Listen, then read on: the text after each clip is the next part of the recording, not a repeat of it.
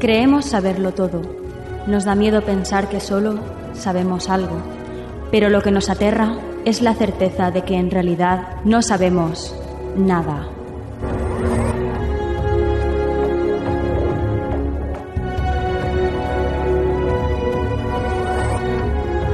Sígueme por los canales que atraviesan la oscuridad. Remaremos sin descanso. Iluminaremos juntos los caminos de la noche, abriéndonos paso por el canal del misterio.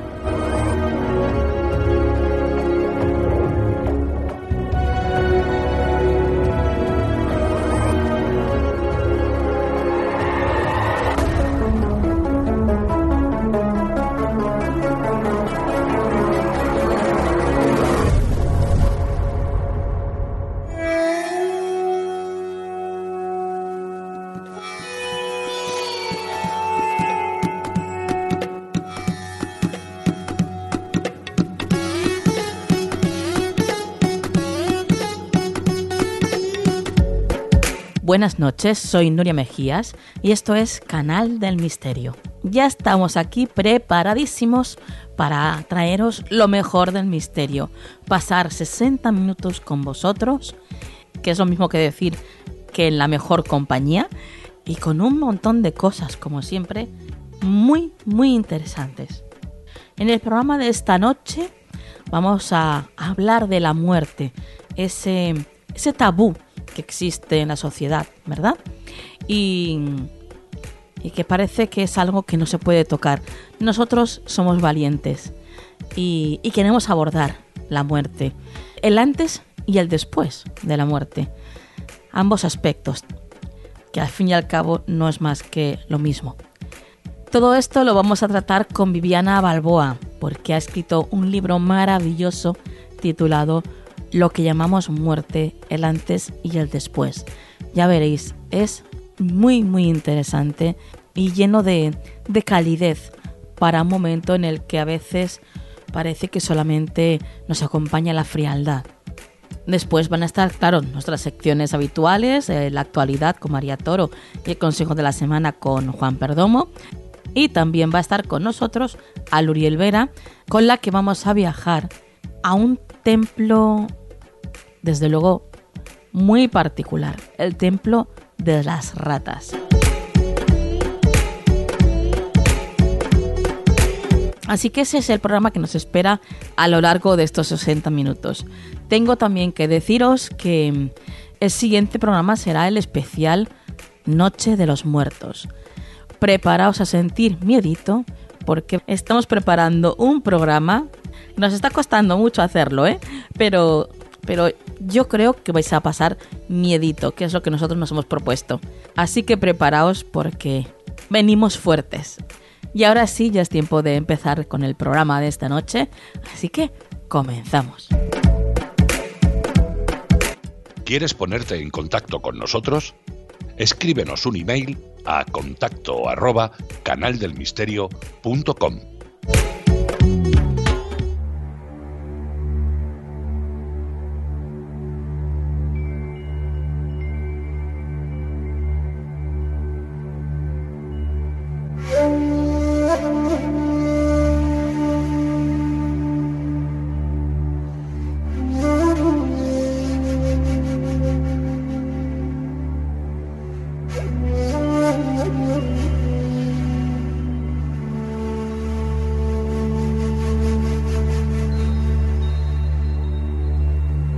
Esta noche comenzamos el programa abriendo el libro titulado Lo que llamamos muerte, el antes y el después, de Viviana Balboa y editado por Neo Person. Viviana es auxiliar de clínica en las ramas de asistencia a discapacitados físicos y psíquicos, es diplomada en psicología transpersonal, naturopatía y tanatóloga. Buenas noches, Viviana. Hola, buenas noches, buenas noches a todos. Me ha faltado decir que eres una persona maravillosa, Viviana, pero es que es verdad. gracias, gracias. Gracias, amor, tú también lo eres. Y, muy, muy cariñosa, también tengo que decirlo, ¿eh, Viviana? bueno, bueno. Sí, cariño sí. Sí, La verdad que, que es bueno tener ese, ese sentimiento, esa esa calidez que eh, envuelve a las personas y nos es más fácil después estar juntas y conversar. Y tanto, ya lo creo. Y además, bueno, pues nosotros encantadísimos de que estés con nosotros esta noche aquí para hablarnos de este libro maravilloso que has escrito. Lo que llamamos muerte, el antes y el después. Mm, yo creo que antes que nada tenemos que empezar explicando eh, qué es la tanatología, Viviana. ¿En qué consiste? Bueno, la tanatología es una especialidad que aborda los procesos de la muerte y del morir, que son cosas diferentes. Esto lo hace desde una intervención psicobiosocial, integral y holística y desde una perspectiva humanista. Eh, es una psicología espiritual, digámoslo así. Sí. Esto es lo que antes se llamaba ayudar a morir.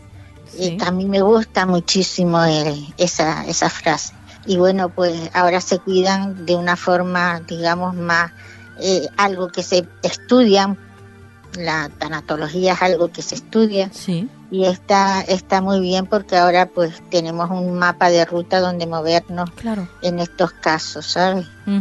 en, además en, en un asunto como es la muerte que es es un asunto tan tan tabú aquí en este país, ¿verdad? Tan tabú, lo puedes decir. Yo fui una vez a un hospital y pregunté por los enfermos terminales y me dice que allí no había nada de eso. Bueno, vaya. Que allí no, que no fuera a buscar allí en enfermos terminales ni nada porque allí no había nada de eso. Ajá, vaya. Fíjate tú qué, concepto tiene la gente de, de, lo que es la mayoría de la gente, de lo que es la tanatología y el morir. La verdad que la medicina todavía tiene el hecho de la muerte como eh, un fracaso de, de, la medicina en sí y de los profesionales. Parece que cuando se, se muere alguien es que tenía que haberse ido, no tenía que haberse ido y que se ha, impuesto la, la vida a, a, lo que tenían, ¿no? A lo que tenían que vivir y se lo lleva. Sí, te quería preguntar, Viviana, que sí. creo que tú también incluso has hecho un curso con la doctora Kubler-Ross, ¿no? Una eminencia. Sí, mi maestra. Sí, una eminencia en este tipo de, de acompañamiento sí, sí, en la muerte. Sí, sí. Sabes que nacimos el mismo día y nos llevamos las dos Isabel también. Vaya, qué cosas. sí, sí, y nos dedicamos a lo mismo, salvando la distancia con la doctora Kubler-Ross. Un ser maravilloso que quiso acompañar a, a, la, a, a las personas, pero ya cuando lo haces desde una intervención psicobiosocial o espiritual, lo haces con otra con otras miras y ahí entra el cuidado personal, claro. pero también el cuidado emocional y, y lo que, que, queda por hacer. Mm. Aquí hay un punto que tiene no tiene marcha atrás, que es cuando te dan un diagnóstico de fase terminal. Ahí entra la tanatología de, de lleno. Sí. Porque cuando ya te dan ese diagnóstico ya sabes que lo que viene no es lo que uno quiere, sino uh -huh. es un final que para la gente es tremendo, terrorífico. Eh, no se puede hacer nada con él porque, porque nos aturde y nos deja caos. Uh -huh. ¿Y de dónde y viene, entonces, Viviana, eh, tu interés por, por la muerte, por la manera de morir, por el acompañar a la pues gente a superar te, este, este trance?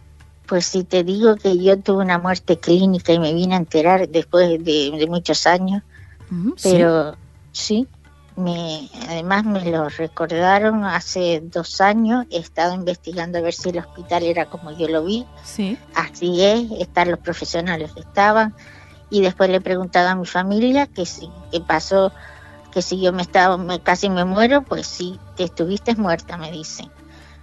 Y bueno, pues lo gracioso del caso es que yo no me enteré, ni me he enterado hasta hace unos años. ¿Pero cómo es eso? Cuéntanos, eh, cuéntanos. He, he, vivido con esa experiencia, pero sin tener, creyendo yo que no tenía condicionantes en mi vida.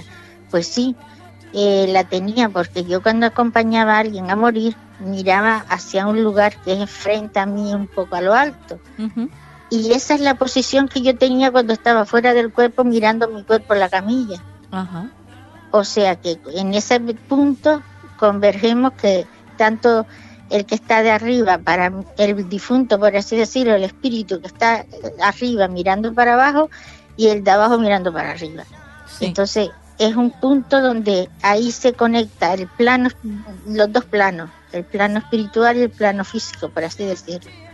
Es un punto de encuentro y bueno, yo ahora que la recuperé toda esa experiencia, es increíble, es increíble porque eh, es así, y te lo digo que es así porque yo no me acordaba y me la dieron todas otras personas que después coincidieron. Pero estas personas, eh, ¿te refieres a través de una hipnosis? sí, sí, sí, sí. Una hipnosis, una hipnosis regresiva. Yo me puse, me comí un montón de tunos indios y me puse malísima y me dio una peritonitis. Ajá. Y con la peritonitis me llevaron al médico, a la clínica y se olvidaron, me pusieron un tratamiento y se olvidaron de decirme a mí, no a mi madre, que no comiera más tunos indios y cogí y me fui otra vez a comer tuno y ahí casi me muero. Bueno, casi me muero que yo estaba consciente y después perdí la conciencia y que no salía y que no salía y que no salía. Vi cómo me entraron en quirófano. Sí. La forma de entrar, que quirófano, que todo, todo, me quedé con todo y cuando ya estaba que decía, se va, se va, se va, eh, ya yo me fui, ya no recuerdo nada del quirófano. Y entonces un guía, alguien especial que había a mi lado, enseñándome y diciéndome lo que ocurría. Me enseñó varias escenas de cosas que significaban que estaban muertas las personas. Y cuando terminó de contármela, me dijo, dice, y no te vas a acordar de esto hasta que el día que sea necesario. Ajá yo llegué otra vez al, al, al quirófano y, me, y entré dentro del cuerpo, yo no me enteré ni cómo entré, ni cómo... Y no me acordé de nada hasta hace no hace mucho. Ahora sí tenía, ya te digo, mm, señales de que había pasado algo. Sí. Pero era muy pequeña yo también, ¿sabes? Entonces no no me, no me enteré mucho, pero sí, una experiencia increíble y que hoy me ha dado respuesta a muchas cosas del ayer. O sea, esto lo quiero para otro libro porque quiero que el ayer da sentido al hoy, por ejemplo, sería un buen título. Un título. Porque el ayer es el que somos prisioneros del presente, pero el, la cárcel está en el ayer. Claro. ¿Mm? Claro. Eh, Viviana, tú decías antes que, que bueno, que obviamente lo que es la tanatología entra directamente cuando hay un proceso terminal, ¿no? Por ejemplo. Eh, ¿De qué manera entra la tanatóloga en ese núcleo familiar? ¿O de qué manera incluso el familiar puede ayudar de alguna forma a su, a su ser querido a morir? Vamos a ver, la tanatología se aplica tanto a los a las personas que van a morir como a los familiares. Los familiares tienen, son los primeros que tienen que cuidarse. Yo trabajo mucho con los cuidadores, porque hay que cuidarlos, porque ellos son los que después tienen que cuidar a las otras personas. Claro. Este, este hecho pues hace que a, a, veces le dan un diagnóstico de fase terminal a una persona y le dan una batea a la familiar y dice pues ahora cuidarlo. Y claro, estos familiares tienen que cambiar su vida, antes teníamos los abuelos que cuidaban a los familiares que se iban quedando más mayorcitos, pero ahora no, ahora con el trabajo y con todo no tenemos tiempo de nada. Y encima de, ni de cuidarlos ni, ni de nada. Entonces, los cuidadores, hay personas que son familiares, pero otras personas que son, que es, son, es su trabajo. Sí. Pero en todo, en ambos casos, eh, se trata de darle medidas de confort a esa persona y sobre todo que se cuiden ellos, porque si ellos se vienen abajo, se viene abajo toda, toda esa experiencia que va a ser dolorosa, va a ser triste, va a ser complicada, porque lo es casi siempre. Y entonces estos eh, em, cuidadores, facilitadores, están ahí para, para hacerle la, el tránsito lo mejor posible que se pueda. Claro, y con, esa persona que está ya cerca eh, de dar el paso y pasar al otro plano, ¿de qué manera se trabaja para que cuando llegue el momento pues esté eh, preparado, entre comillas, ¿no? ¿Hacéis algún tipo de, visualización? ¿De qué manera se trabaja? Depende de la persona. Hay muchas personas, muchas diferencias de personas, hay muchas formas de, enfocar el tema. Sí. Yo me tomo las cosas con mucho sentido del humor, gracias a Dios, porque, porque tiene que ser así, aunque no dejo de reconocer la seriedad del, del momento. Claro. Y yo me pongo a decir, cuando voy a ver a alguno, me dice, que me, digo, ¿cómo está? Dice, me voy a morir. Y digo, sí. ¿Y eso? Dice, porque me voy a morir. Digo, yo también. Claro y me dice, sí, pero yo me voy antes que usted, ¿vale? Y entonces le digo, ¿y, está preparado usted para irse así y dejarnos ya en, este, en esta tierra y usted irse al cielo a donde usted crea que se va? Pues no. Y entonces empiezo ahí a, a indagar. Y terminan diciéndome que no, que no han hecho lo que han querido, lo que han querido, que han hecho lo que han querido, no lo que han podido, porque al poder podrían haber hecho más cosas y no lo hizo. Siempre, siempre, siempre, siempre hay un, un vacío. Y a mí me da mucho dolor el que cuando lleguemos a esas horas finales, a esos momentos finales de estar aquí, nos vayamos y me digan, me voy con las manos vacías. Claro. Eso es triste. Con la sensación de que se ha perdido el tiempo, ¿no? Exactamente.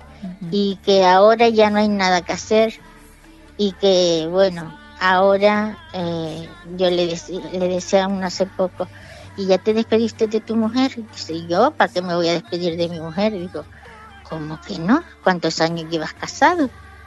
Tantos años, 50 años me parece que me dijo, digo, ¿y tú crees que no es fácil, que no es, se merece un gracias? Pues al día siguiente me, llamó y me dijo que se lo había dicho. Claro. ¿Sabes? Entonces, esos momentos son muy diferentes en la etapa que estén pasando. Pero yo mi labor sí que la, la enfoco al reconocimiento de lo que ha hecho, de lo que no ha hecho y de lo que podía haber hecho. Y entonces, aunque sean esos últimos momentos finales, reconocerlo les alivia las cosas, porque dice que se van con el alma más, mm, más menos pesada. Claro, es como, como un poco hacer las paces con uno mismo, ¿no? Sí, con uno mismo y con los demás, y sobre todo con los seres más cercanos. Porque yo siempre les digo que la confianza da asco y nunca ver de verdad, o sea, los de casa como son de casa no se le dice nada. Sí, sí, sí, ya lo creo. Y entonces, pues, son, son momentos muy duros, pero que cuando logran darle la vuelta y ver la otra cara del que tiene esa experiencia, que puede ser hasta bonita, dulce, tierna, con amor, entonces sí que se va mucho mejor. Yo ahí tengo, tengo que decirlo, que ahí tengo yo bastante, bastante influencia y que logramos lo inalcanzable o lo impensable que podíamos lograr en esos momentos.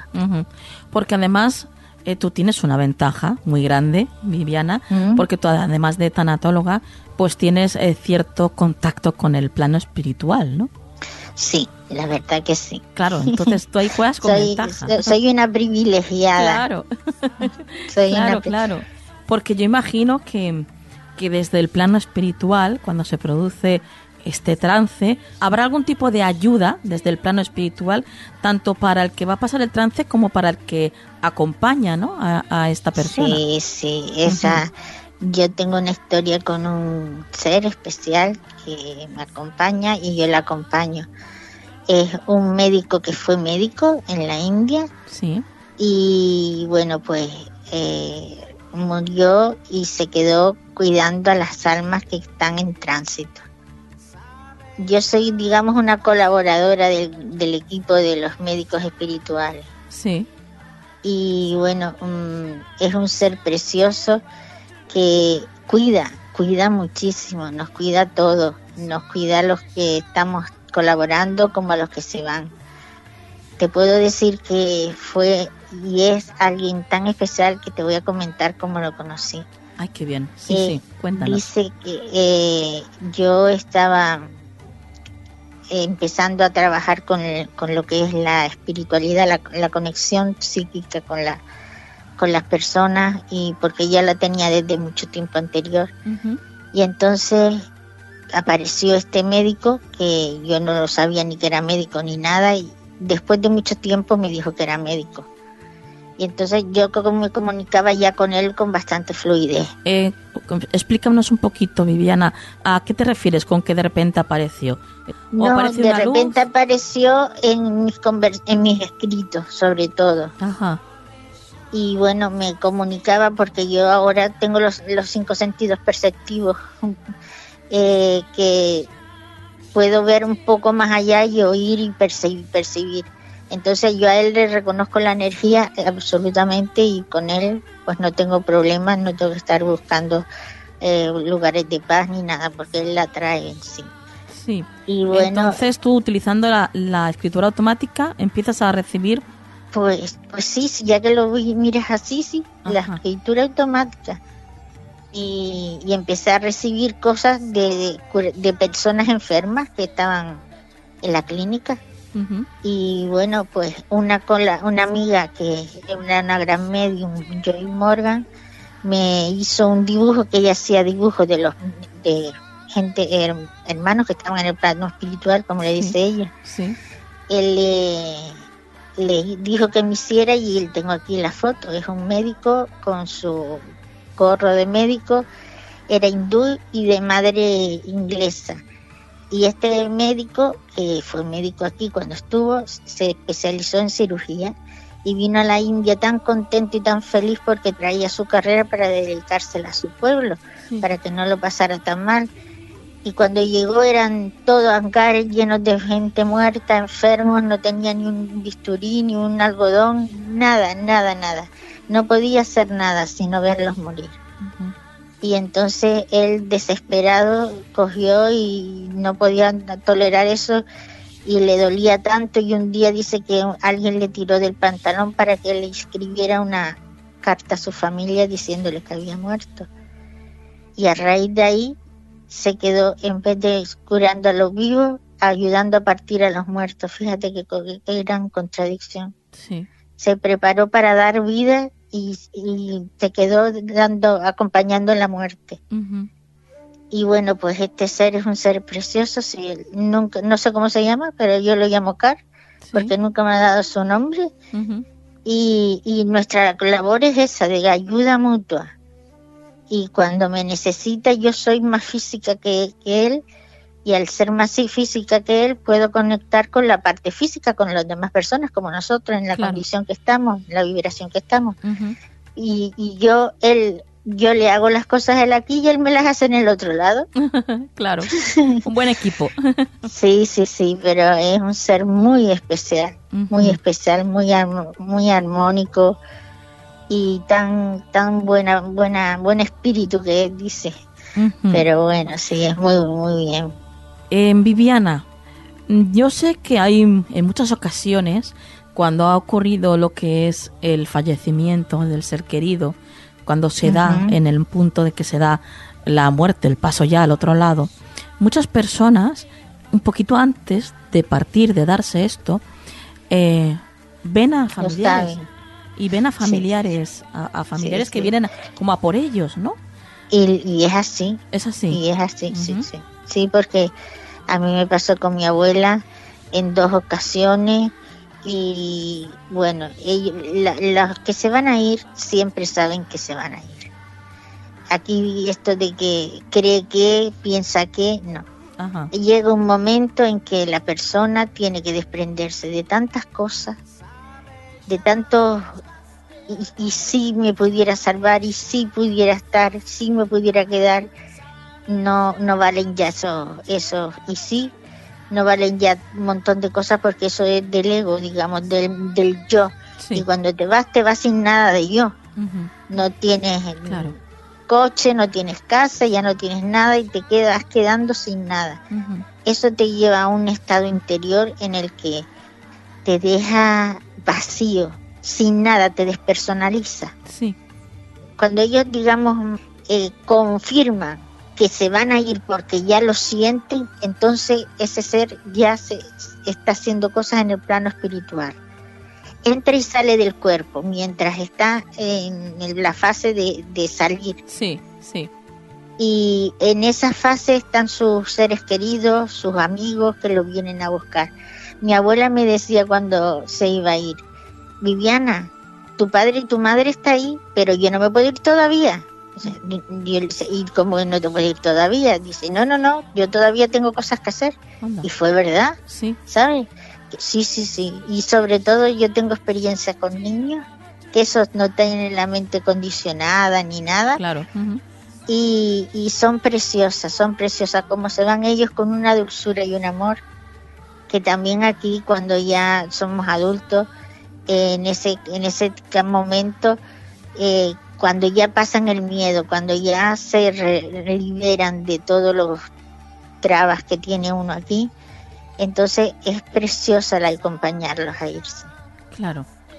Es muy bonito. Y desde el otro lado, ¿cómo, cómo ayudan al que está, al familiar que está acompañando a esta persona que, que acaba de partir y acaba de pasar pues al otro lado?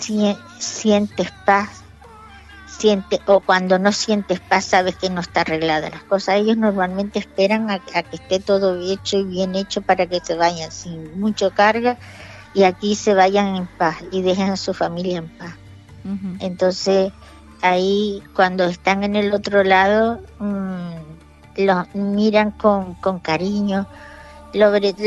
sobre todo lo que no quieren ellos, lo que les duele es, es el dolor de los que están aquí, el duelo que hay que hacer. Claro ambas partes, porque cada persona se va de forma diferente, con seres diferentes y procesos diferentes. Porque una vez pasan al otro lado, eh, bueno, yo he visto, en, he podido leer en tu libro eh, que hablas de, de hospitales espirituales. Sí, eh, es algo que yo, yo, si algo tiene ese libro es verdad. Si algo tiene ese libro es coherencia, la verdad mía y mi coherencia. Pero sí que he tratado de ser siempre lo más justa y equitativa posible, o sea, las cosas como son y sin poner ni quitar.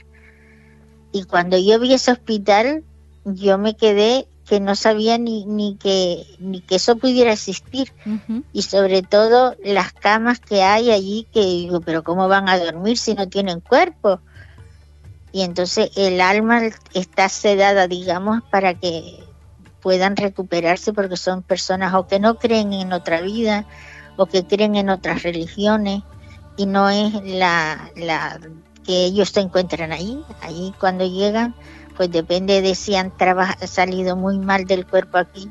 o a lo mejor ha sido una muerte repentina y no estaba preparado, ¿no? Eso, si estaba la muerte repentina, siempre se está preparado aunque no se esté consciente de ello. Pero efectivamente, cuando hay una muerte repentina, muchas veces el espíritu sale del cuerpo antes de que caiga al suelo, que se toque o que se dé un golpe. Sabes que ahí la muerte no acontece cuando ya cierra los ojos. La puede ser antes, salir el espíritu para que no se salga con todo ese dolor y con todo ese golpe y no y no se enteran de nada, ¿sabes? está muy muy bien eso. Está muy bien todo muy bien planeada, ¿no? El gran plan eh, divino del universo. Sí, sí, y sobre todo siempre a favor de nosotros, que aunque nosotros lo veamos como una desgracia, como un, un ladrón que viene y nos quita nuestro ser querido, sí, en principio puede parecerlo, pero si lo profundizamos un poco, es que nosotros venimos a esta vida y tenemos un cuerpo y el cuerpo dura lo que dura y nosotros venimos a hacer unas funciones y bueno, las haremos mejor o peor, pero tenemos que hacerlas. Cuando se termina ese proceso es cuando nos, nos vamos y tomamos conciencia de lo que sí hemos hecho y lo que no hemos hecho. Claro. Yo antes te comentaba, Viviana, fuera de micros, mm. una experiencia personal que tuve cuando tenía 13 años, un accidente de coche que, que, tuve, en el que falleció mi hermana Sonia, que tenía 12. Y, y te contaba, pues, cómo de alguna forma sin nadie querer decírmelo, claro, porque yo estuve pues bastante malita en el hospital, eh, yo sabía perfectamente, estaba totalmente segura de que Sonia había fallecido y lo sabía porque era algo casi físico, como notaba el que me habían arrebatado algo. Y yo, yo incluso les decía a mis familiares, pero decídmelo, yo sé que Soria ha muerto, decídmelo, que, que, que lo sé. Y claro, obviamente, ¿no? Mi, mi, madre, mis hermanos me decían que no, que no, que Sonia se está poniendo mejor, que está en una, habitación diferente a la tuya, aquí en el hospital, pero ella se está poniendo mejor y tal. Eh, yo sabía, sentía, sentía ese vacío de que algo ya no estaba aquí. Claro, porque tú estabas aquí, eh, eh, parada a la conciencia, no al cerebro, a la mente racional. La mente racional no te deja llegar nada más que a un punto, pero la conciencia, los, los sentidos perceptivos de la conciencia, como lo llamo yo, eso sí captan y con, corrigen y saben, saben de otra forma y reconocen las cosas de otra forma. Y ahí el último sentido que se, que se queda cuando alguien va a fallecer es el, el oído, dice. Pues no, es la conciencia, que tiene oído, sí, pero la conciencia. Y tú estabas conectada con esa conciencia, que es tu hermana y, y tu, tu, la falta de ella, de su estado habitual, el, la conciencia nuestra, nuestros sistemas perceptivos lo captan. Sí, sí, yo lo notaba, lo notaba totalmente como si me hubieran quitado un brazo, vamos, era algo que me que me faltaba. Sí, sí y además cuando como te decía cuando al principio cuando una persona se va cuando va su, se va su cuerpo eh, espiritual digamos así cuando se va la conciencia yo siempre digo que la conciencia es la que nos llevamos o donde nos vamos y la mente racional es la que se queda aquí. Son las dos necesarias pero tienen funciones distintas. Y, y en esa conciencia tú sabes que esa persona no está ahí entrando en un, en un lugar donde hay una persona que esté fallecida, tú dices, aquí falta algo. Claro. Sí, sí, sí. Y es verdad, ¿sabes? Y se puede captar y se puede... Casi, casi es algo físico. Sí, sí, sí. Sí, sí, sí, sí, sí. lo es, eh, Tú nos hablabas antes, Viviana, de, de lo importante, la importancia que tiene el duelo, ¿eh? que es muy importante. Es más, en tu libro e incluso dices que, bueno, algo que yo también creo que es así, el dolor, un maestro. Y es que es así, ¿verdad? Sí, mm, es así para quien lo quiera coger así. O sea, el dolor es mm, horrible y tremendo, pero no deja de ser un maestro que nos enseña muchísimas cosas. Pero yo cada vez estoy tengo más claro que las, nosotros tomamos las elecciones de las cosas y decidir si quieres cogerlo como un sufrimiento, un victimismo y un y un estar aquí llorando por los rincones, lo puedes hacer y tienes motivos y razones y nadie tiene por qué decirte nada. Pero no es lo correcto, o sea, el dolor es para, si lo coges como aprendizaje, pues el dolor te enseña la finitud de la vida, por ejemplo. Claro. El dolor te enseña el vacío que dejan tus seres queridos. Sí. El dolor te, te pone en contacto con la pues yo qué sé, con, con los accidentes que hay en la vida y cómo uno los lleva. Para mí el tema es cómo lo llevas, qué haces con el dolor. Claro, es necesario para poner las cosas en su sitio, ¿no? Por decirlo de alguna manera para, sencilla. Sí, para que se mueva todo dentro y, y empieces otra vez a colocar las cositas otra vez con otra conciencia y con otro claro con otro estado es necesario pasar por ese dolor no como hay muchas personas que por no enfrentarse a ese dolor deciden se lo dejan dentro y efectivamente claro y bueno, el dolor también es un compañero de viaje que puede ser que es un, mensajero, pero mm, el sufrimiento no lo es. Claro. Entonces, el sufrimiento nos deja anclados en donde estamos. Correcto. Pero el, el dolor nos ayuda a ser mm, evolutivos en todo lo que es la conciencia, todos los, los, estados, los estadios que tiene la conciencia. Y bueno, mm, es un medio, yo lo llamo un mensajero. Sí, sí, sí. En cuando lo utilizamos de esa forma, cuando elegimos que sea así, es un mensajero que nos lleva y nos dice dónde está el fallo, dónde está la herida, dónde está lo que hace falta curar y entonces te ayuda con, con ello, colabora con ello. Cuéntanos ahora, Viviana, alguna experiencia que hayas pasado tú eh, en este trance de la muerte acompañando a algún ser querido, estando pues a su misma vez, claro, acompañado de sus familiares, en los que se haya podido llegar a ver algo, una luz, algo que se hayan, algo fuera de lo normal. Yo te puedo decir que estando en el hospital yo trabajaba de noche casi siempre y cuando me llegaba yo me decía, uff, esta noche se va alguno, porque era cierto, o sea, yo no sé, pero tenía esa habilidad de que cuando eh, me tocaba las noches siempre se iba, a, casi siempre se iba alguien. Sí. Y bueno, una de las noches yo digo, ay, no se va nadie porque está todo el mundo bien y tal, qué bien. Pues nada, eh, llegué, había una paciente que le habían hecho un bypass por la mañana y fui a verla por la noche, que la conocía, nos así habíamos hecho bastante amigas. Sí. Cuando llegué, me dijo que tenía hambre, que si le traía una manzana. Sí. Y le dije, vale, yo te traigo la manzana, ahora te la traigo. Pues nada, fui y me entretuve en lo que me subieron la manzana del hospital y cuando llegué estaba, vamos, muerta. Ajá. Blanca, los, los labios morados y me dice una vocecita de las mías, levant, destápala. Y tenía la, la, de, la sábana llena de sangre.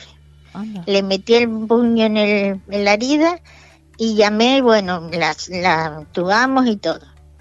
Pues tú puedes creer que el, el, médico subió y al poco ella respiró y salió adelante. No me digas. Sí. y, yo, y, yo, estaba sola en la habitación porque yo me quedé sola en la habitación diciendo, pero ¿dónde está? ¿Pero dónde está? Y mirando para el sitio ese que yo suelo mirar. y, y nada, no reaccionaba hasta que reaccionó. Y como la teníamos entubada, enseguida le pusimos todo y bueno, reaccionó. se la llevaron a la UBI y no la vi más hasta dentro, hasta casi cuatro o cinco días. Y cuando llegué me dice, tengo que hablar contigo. Digo, yo también quisiste tú para ponerte como te pusiste. Y fue que se levantó al baño. Y bueno, cuando llegaba no llegaba a la cama. Y le dije, dijo, ¿qué me tienes que decir? Dice, te voy a decir algo muy importante para ti en otro momento de tu vida. He estado muerta, ¿verdad? Digo, pues si no lo tuviste, por lo que te veo, creo que, que bastante cerca. Y dice, eh, pues sabes que yo te vi, sí que estuve muerta. ¿y eso? Dice, estuve arriba, encima de ti, te veía la cara, lo que estaba pensando y con la manzana en la mano. y era todo verdad. Y cuando le dije, pero ¿cómo, ¿cómo lo sabes tú? Dice, te digo que tú estabas pensando que qué había, que, había hecho yo para estar así y esa hemorragia y que cómo, que ya no te ibas a comer la manzana. Eso es verdad. Eso yo lo estaba pensando y todo lo que ella me dijo, sí, sí. estaba pensándolo yo que me quedé sentada al lado de ella hasta que se reanimó. Y me dice, yo todavía tengo cosas que hacer aquí. Y la primera eras tú. Y bueno, ese recado me dio. Madre. Yo seguí trabajando Uh -huh. y ya yo salí de la clínica porque ya hubo un momento en que yo clínicamente sabía lo que pasaba cuando uno se moría, Sí. pero no sabía qué pasaba con la parte de la conciencia, del espíritu y, de, y la parte trascendental de la vida. Uh -huh. y me fui del hospital donde estaba trabajando con la muerte a traer niños al mundo, a ginecología. Vaya. Y, y, de verdad que fue, ella ha sido una experiencia muy bonita. Uh -huh. Ahí fuera del hospital Uh -huh. también se da la vida y la muerte todos los días. Claro, claro, es así. Bueno, bueno, qué charla tan interesante la que estamos teniendo esta noche contigo, Viviana. Desde luego, qué libro tan, tan mágico, tan lleno de luz y aportando Esperanza, tanta luz. ¿verdad? Sí, en un, en un tema tan, tan tabú, tan controvertido, tan, tan a veces tan oscuro como quieres hacer, quieren hacer algunos que sea, como es la muerte. ¿eh? Cuando, la muerte, sí. La muerte, la muerte, es una, una cosa y el morir es otra. Claro, y, claro. y nos tenemos que dar cuenta de eso para mí mi trabajo, mi labor, porque no es un trabajo, es una labor, es sagrada y es bellísima. De verdad que soy una privilegiada en lo que hago Sí. y con las personas que trato. Y bueno, ojalá siempre sea así porque me por eso te decía antes que yo soy una persona que me prodigo poco porque me que prefiero quedarme en el despacho con las personas en la clínica, en el hospital, mm, a- digamos calmando el alma a veces tan dolorida que tienen nuestros seres queridos y eso, ese llanto que no es capaz de expresar Sí. porque le da vergüenza, porque no está bien visto, porque socialmente la muerte no está bien vista. Ya te digo, es un fracaso de no sé quién, pero fracaso a fin de cuentas. Y la verdad que Es, es muy, muy. recompensa mucho este. sí, este- con recompensa, sí señora. tipo- Cuando duele, duele, claro. pero siempre hay algún bálsamo que te da una esperanza y, y un tiempo de, de una cuestionártelo y decir, bueno, pues ya veré si es verdad o no. Yo siempre le digo a las personas, ustedes no me crean a mí, ustedes crean en ustedes y saquen sus propias conclusiones. Claro. Yo tengo las mías, que son mías, y no quiero convencer a nadie porque no es así tampoco. Claro. Cada uno que coja lo, lo que le haga falta y como yo digo, el conocimiento está ahí para el que lo quiera coger. Y que cada uno tenga sus propias vivencias y que en Claro, base a ellas pues tenga sus... Es que sus- cada uno tiene que hacer sus deberes para poder terminar la carrera. Claro, Si no- exacto. Exacto, si no, no así puede es. ser. Viviana, la muerte no es un final, ¿verdad? No, la muerte es una eh, forma de, de- de separación. La muerte es un- el, el hecho y el, morir el proceso. Entonces son cosas diferentes. Ahora, la muerte no existe, existe un cambio de condición, un cambio de, de estado, un dejar el cuerpo físico aquí, porque además no nos da para más, está hecho para una fecha de caducidad más o menos, y cuando se estropea, se estropeó. Ahora, lo que sí está todo es marcado por la genética del alma. Yo siempre digo que el alma tiene su genética. Y ahí están todos los códigos de nuestra propia alma, de nuestra de nuestro viaje del alma experimentándose y Sí. ahí pues está todo lo que nosotros somos o, o dejamos de ser. Yo digo que eh, la- el universo, Dios, si lo llamámoslo así, él como quiera que se llame, es un océano y nosotros somos gotas de ese océano. Por lo tanto, también somos el océano. Así es. Lo que nos manifestamos en formas diferentes, como el, el agua se puede manifestar en estado sólido, líquido y gaseoso. Son estados que tienen sus características. Pues el alma, lo mismo, la conciencia sale a experimentarse. Y por eso yo le digo el viaje de la conciencia. Bueno, lo tenemos que dejar aquí, Viviana. Pero vosotros misteriosos, eh, bueno, yo os lo recuerdo, ¿eh? Lo que llamamos muerte, el antes y el después. Un libro escrito por Viviana Balboa, un ser maravilloso, como habéis podido comprobar conmigo esta noche, y editado por Neoperson. Yo os aseguro que la lectura de este libro es pues como una herramienta vital para poder afrontar todos los procesos y estados de- del duelo desde un enfoque terapéutico, espiritual y transpersonal. Y a través de esta nueva conciencia, además, aprender a amar la vida y vivir en el ahora como un presente infinito, tal y como dice en su libro Viviana. Viviana, un placer haberte tenido esta noche en el programa y te esperamos dentro de poquito de nuevo en él. ¿eh? Muchas gracias, gracias a, a todos, gracias a tus oyentes, gracias a ti. Y sigue haciendo la labor que estás haciendo, que también es muy bella, dando luz a las conciencias, que es lo más bello que se puede hacer. En ello estamos, compañera, en el camino. ¿eh? Ahí nos encontraremos. Sí. Que la luz esté en tu vida siempre, Viviana. y que se ilumine la tuya también. Un besito. Gracias.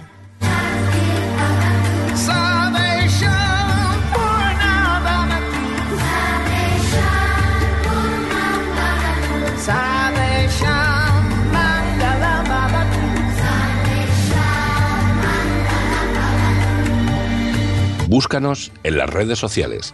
Estamos en Twitter, Facebook, Google Instagram y Tumblr. Somos Canal del Misterio.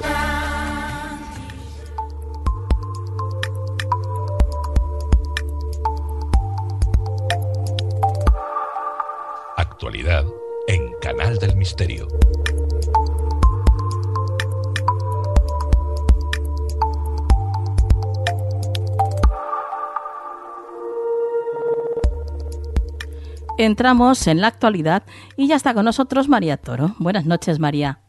Buenas noches, Nuria. Vamos a por las noticias que nos traes esta noche y empezamos con el primer titular que dice así. Los volcanes acabaron con el esplendor del antiguo Egipto. Así es, Nuria. Para comprenderlo un poco mejor vamos a situarnos en el contexto histórico. Y es que a la muerte de Alejandro Magno, sus sucesores, eh, Seleuco, Ptolomeo, Casandro y Lisímaco, crearon cuatro reinos. Uno de ellos, el reino tolemaico, vivió el nacimiento de una Alejandría en la que se levantó el gran faro y la gran biblioteca. En aquella época también se talló la piedra de Rosetta. Este reino acabó en el 30 a.C., tras la muerte de Cleopatra, es la última reina de la dinastía, y con la derrota en la batalla naval de Actium. El reino se convirtió de esta manera en una provincia del Imperio Romano. Ahora bien, un grupo de científicos e historiadores de la Universidad de Yale han publicado en la revista Nature eh, Communication que han dado con una de las claves que provocó el derrumbe de la dinastía tolemaica, y sería ni más ni menos que el clima.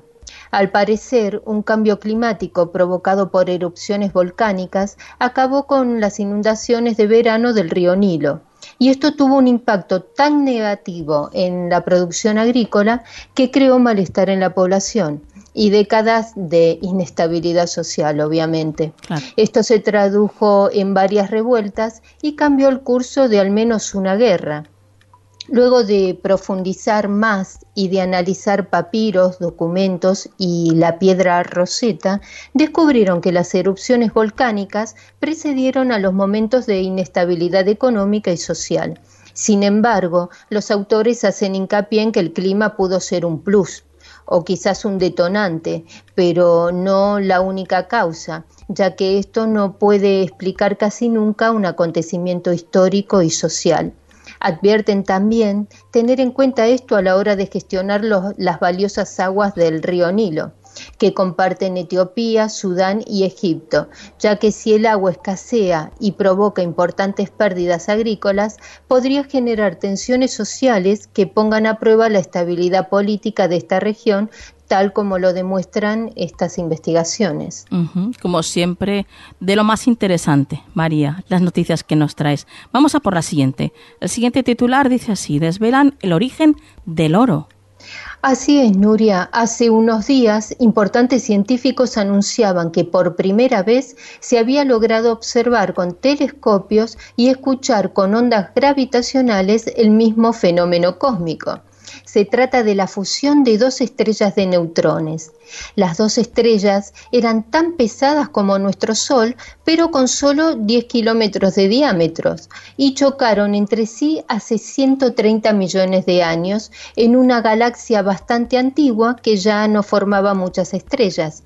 Los dos astros se fueron acercando el uno al otro a lo largo de millones de años luz, girando cada vez más rápido cuanto más se acercaban entre sí. Esta fusión envió unas ondas a través de la trama del espacio y el tiempo, que son las que conocemos como ondas gravitacionales, y que el observatorio LIGO detectó el pasado 17 de agosto. Pues bien, a la noche siguiente, telescopios de todo el mundo apuntaban al lugar del espacio de donde provenían las señales, y fue el Hubble el primero en observar la eh, kilonova en una galaxia llamada NGC 4993 pues entre otros descubrimientos se ha sabido que de la colisión de esas dos estrellas de neutrones se formó una kilonova que ha resultado ser la fuente de grandes cantidades de los elementos más pesados del universo, tales como el oro, el platino y el uranio. El choque produjo tanto oro como la masa de la Tierra, desvelando por fin el misterio de su formación. Así que si tenemos un anillo o unos pendientes, pensemos que ese oro posiblemente sea el resultado de uno de los eventos cósmicos más maravillosos que existen. Bueno, bueno, bueno, esto es impresionante, la verdad. Qué acontecimiento más maravilloso, ¿no, María? Sí, así que todo proviene del espacio, Nuria. Todo, absolutamente todo, efectivamente. Bueno, María, lo dejamos aquí y tu dato de contacto. Sí, os dejo mi Twitter que es arroba María Torodiana. Hasta la semana que viene, compañera. Hasta la próxima, Nuria.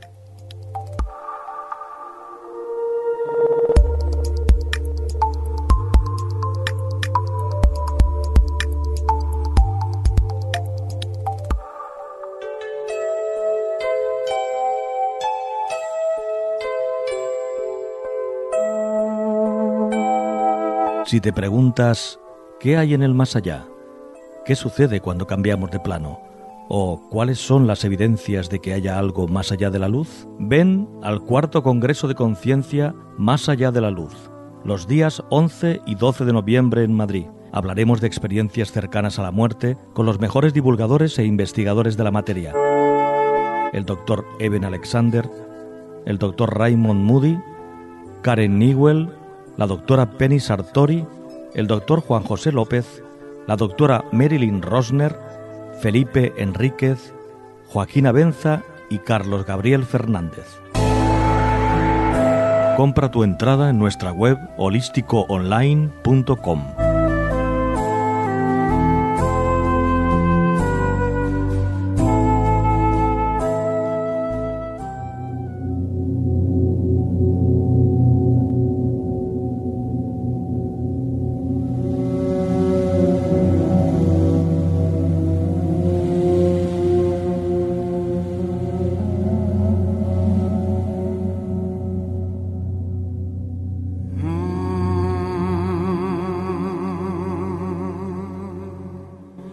Según la mitología hindú, Karnimata fue la reencarnación de, de la diosa Durga, que vivió más de 150 años. Esta diosa es una de las muchas manifestaciones de Maha Devi, o la gran diosa madre de todo el universo, la diosa del poder y la victoria.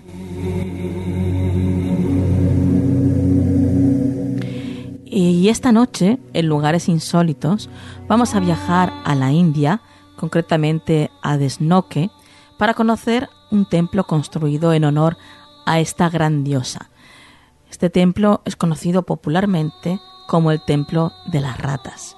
Y vamos a visitarlo virtualmente de la mano de Aluriel Vera. Buenas noches, Aluriel. Buenas noches, Nuria. Cuéntanos cómo empieza esta leyenda de Carnimata. Mira, Nuria, se desconoce cuándo se empezó a construir este templo, dado que Desnoque ya era lugar de peregrinación desde antes de la muerte de Carnimata. Sí conocemos que la obra se terminó a finales del siglo XX y fue conducida por el Maharaja Ganja Sidney Bikaner. El templo es impresionante, tiene fachada de mármol, puertas de plata sólida y un largo pasillo en el que hay pintadas de diferentes leyendas de la diosa. Y hablando de leyendas, Nuria, para conocer la historia de este templo sagrado en honor a Karnimata, hay dos muy populares que si te parece bien paso a contaros. Mm, perfecto. ¿Cuál sería la primera? La primera cuenta que un ejército de 20.000 personas desertó de una batalla en un punto de noroccidente hindú, huyendo a la ciudad de Desnok. En aquella época el precio a pagar por la deserción era la muerte. Karnimata escuchó las súplicas de los soldados y les permitió vivir en Desno. Y a cambio, los soldados aceptarían servirle durante toda la eternidad, reencarnándose en Rat. La segunda leyenda y más conocida cuenta cómo uno de sus hijastros, Laxman, fue a beber agua de un pozo y desgraciadamente cayó en él y se ahogó. La madre desesperada suplicó a Yama, el dios de la muerte, que lo resucitara, pero este al principio se negó. Después decidió que Laxman, junto a todos los hijos varones de la diosa, se reencarnaran en rata. Y de ahí viene la infinita devoción de los fieles por estos roedores. La diosa Carnimata se reencarnó en una rata de color blanco. La realidad es que existe y es difícil de verla en el templo.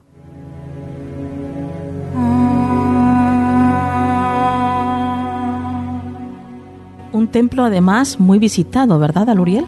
Sí, Nuria. Cada día mm, los habitantes de Tesnoque y millones de personas visitan el templo. Muchos fieles recorren largas distancias para honrar a estas ratas. Hay más de 20.000 ratas negras que son consideradas sagradas a las que se les llama kabbas.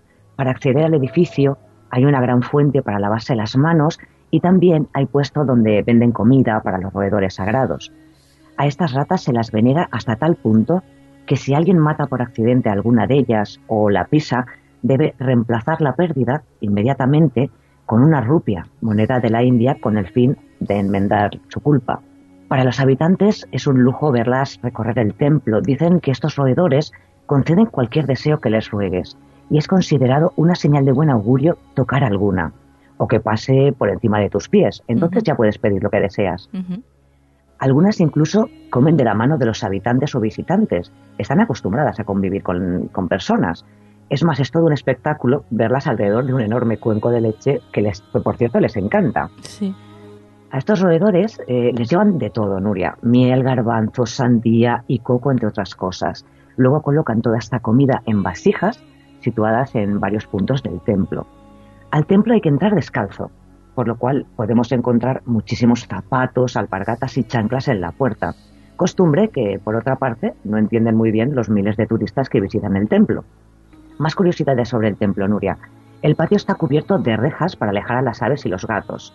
Y al entrar, te marcan en la frente una mancha naranja, símbolo que significa que estás protegido por Carnimata.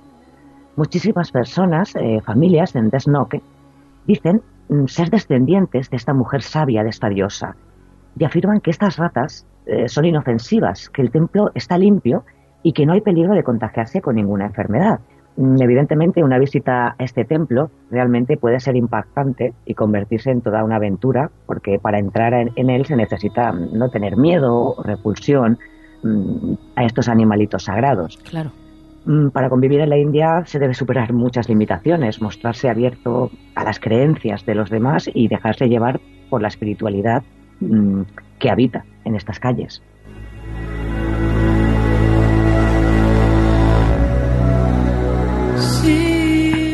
Un templo donde, claro, por supuesto, hay un altar en honor a Carnimata. Así es, Nuria, siendo un templo dedicado a Carnimata, lógicamente hay un altar a la diosa y en una de las paredes vemos que está repleto de versos hindúes. Los fieles se acercan a ella mm, para rezar cabizbajos, pedir deseos y sobre todo para que reine la paz en sus hogares. Por las noches se rinde culto a la diosa junto al fuego. A las 8 de la noche empiezan a sonar las campanas para adorar a la diosa de las ratas. En esos momentos de oración podemos contemplar a hombres con turbantes, mujeres con saris y niños que sin ningún escrúpulo se tumban en el suelo para que de esta forma estos animalitos puedan trepar por sus cuerpos. Recordemos que si una rata te toca o te roza, se cumplirán tus deseos. ¿Hasta dónde puede llegar el fervor religioso, Nuria? Sí. Que algunos fieles seguidores incluso beben agua de las vasijas de barro donde han estado los roedores bebiendo. Mm. Eh, Tatudán es el sacristán que se ocupa del templo, eh, se encarga de cuidarlo y mantenerlo en perfecto estado les da leche, comida, le limpia los bloques donde se amontonan y cuando puede cura las heridas que tienen algunas. También se encarga de dirigir los apasionados rezos que se dan en el templo. Tatu duerme y come con ellas desde hace 12 años. Se implicó voluntariamente en el templo porque, según dice, toda su familia vive allí. Tatu está convencido de que las ratas son sus ancestros. Otro dato muy interesante, Nuria. En este templo hay tres cosas que son señal de buen augurio. La primera desde luego ver a la rata blanca. La segunda, como hemos comentado, comer la comida que ha sido anteriormente mordisqueada por los roedores, que le llaman prasad. Y la tercera, que una rata pase por encima de tus pies. Bueno, pues Aluriel, como siempre, es un placer el poder recorrer estos lugares mágicos y misteriosos de tu mano. Y danos tu dato de contacto. Eh, sí, pueden mandar un mail a Canal del Misterio o buscarme por Aluriel Vera en Facebook y en Twitter. Pues, compañera, hasta la semana que viene, que tenemos especial Halloween, ¿eh? Sí, sí, que nadie se lo pierda. No, no, no. Que van a haber muchas sorpresas. Sí, sí. Vamos a pasar miedo de verdad. pero del bueno, al que nos gusta. Sí, sí, sí. bueno, hasta la semana que viene, compañera. Un placer, Nuria. Dulces Luna.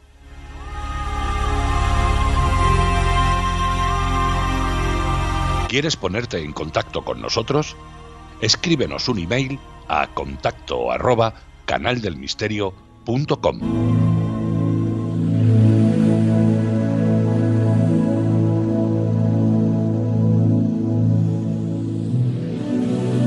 consejo de la semana en Canal del Misterio.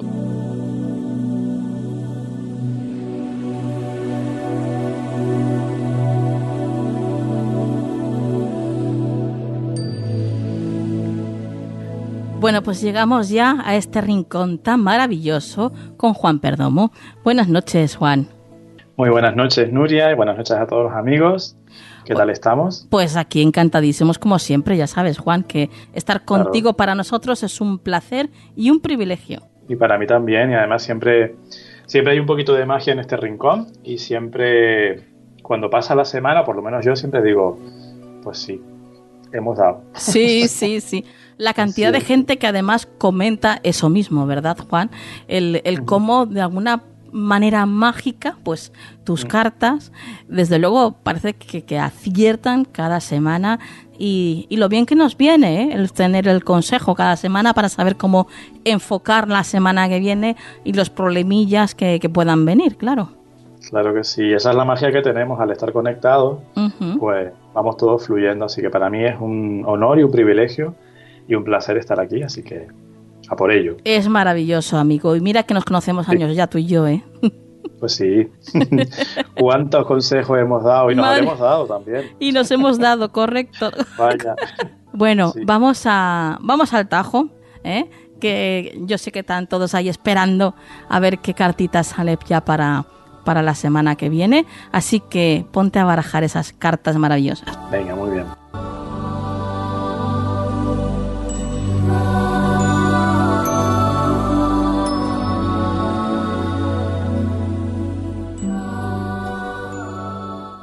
Vale, Nuria, amigos, pues esta semana tenemos una carta que a mí me gusta muchísimo. De los arcanos menores, quizás es de mis favoritas. Me alegra siempre la vista cada vez que sale. Y la vista y más sentido. Y es un 3 de bastos, Nuria. Eh, esta semana la clave sería expansión, movimiento, salir, expandirnos. Eh, el 3 de bastos hace referencia al concepto de viaje, sea en plan literal o sea en plan un poco, digamos, metafísico, figurado, ¿no? Eh, nos lleva a decir, vale, estamos muy bien solos, está muy bien el tiempo para nosotros, el espacio para nosotros, pero tenemos que interactuar, tenemos que salir, tenemos que relacionarnos, tenemos que asociarnos, tenemos que soltarnos un poco. Es una carta muy asociada al concepto de confianza también, de confiar en nosotros, en la vida, en el proceso de la vida, confiar en los demás. Quizás hay que recuperar ese concepto, quizás hemos estado un poco recelosos, un poco protegiéndonos ¿no? de personas o de circunstancias, pues ahora es el momento de recuperar, como digo, esa confianza y salir hacia, hacia afuera. Eh, es una carta que también habla de hacer un poco las paces con lo que dejamos atrás, con nuestros recuerdos, con nuestras circunstancias pasadas, para, dicha de alguna forma, que esa expansión sea sin ningún tipo de lastre, ¿vale? Sí dejar el lastre atrás, dejar los resentimientos, dejar lo que ya creemos que a lo mejor hay cosas que tenemos la sensación, Nuria, de que, bueno, esto ya no tiene sentido que yo siga arrastrando con ello porque un poco lo que, lo que estoy consiguiendo es quizás yo, pues eso, eh, quedarme atascado ahí, ¿no? Cuando no hacerme daño incluso, ¿vale? Así que esta semana el consejo es, Nuria, amigos, salir, eh, conocer mundo, eh, sabiendo todo lo que hemos conseguido, ya hemos afianzado muchas cosas, seguro, porque en el proceso evolutivo, cuando nos sale esta carta, es porque ya tenemos mucho ganado. Ahora es cuestión de perder el miedo y de salir de la zona de confort, que también muchas veces es lo que ocurre. Cuando aparece esta carta es como, vale, sí, está muy bien lo que has conseguido, pero ya va tocando apostar por más. Claro. ¿Vale? Así que esta semana, lo dicho, a confiar en nosotros, en los demás, a salir, Ah, también es una carta muy positiva de cara a las asociaciones, o sea que quien esté buscando curro, quien esté buscando algo que tenga que ver con eso, puede tener esta semana un empujón muy importante, hay que aprovecharlo. Y lo dicho, a zanjar, a hacer las paces con lo que queda atrás, ¿vale? Perfecto. Bueno, pues aquí lo dejamos, ya sabéis, queridos misteriosos. Hay que hacer caso a las cartas de Juan porque desde luego son pura sabiduría, ¿eh, Juan? De verdad que sí, además esta carta, te digo, para mí es muy bonita, muy simbólica y hay que, tener, que tenerla muy en cuenta. ¿eh? Yo el primero, que lo digo yo conmigo, conmigo mismo, yo el primero, ¿eh? de verdad. Tenerla muy presente, ¿vale? Que nos la pongamos ahí en todo lo alto de la mente ya por esa semana. Tu dato de contacto, Juan. Claro que sí. Nuestro teléfono de siempre, que es el 605-337291. Nuestro correo electrónico, que es farotarot.gmail.com. Y en todas las redes sociales somos farotarot. Hasta la semana que viene, compañero. Eso enorme, ya ese tres de basto. A crecer. Eso, eso, a crecer.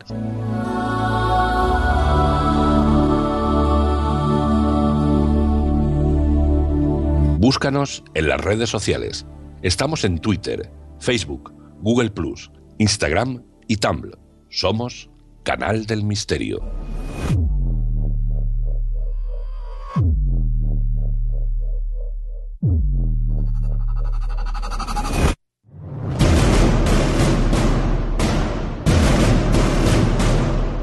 Y qué pronto se acaba todo cuando uno está a gusto, ¿verdad? Mm, qué rápido pasa el tiempo. bueno, queridos amigos, ya tenemos que marcharnos y cerrar el programa. No sin antes recordaros que ya queda muy poquito, ¿eh? El día 4 de noviembre tenemos una cita con todos vosotros en Madrid, en el entresuelo del hotel. Érase un hotel que está en la calle Bravo Murillo os esperamos a todos allí. Bueno, a todos, no. A todos no, porque todos no cabríamos, lamentablemente. Pero si te apetece, pues conocernos. Si te apetece pasar dos horitas en buena compañía y hablando de misterio, pues ya sabéis lo que tenéis que hacer. Acercaros, que seréis bienvenidos. El próximo programa, os recuerdo de nuevo que es el especial Noche de los Muertos. Y bueno, ya no me enrollo más, vamos a por la frase de la semana. Nuestros miedos no detienen a la muerte, sino a la vida.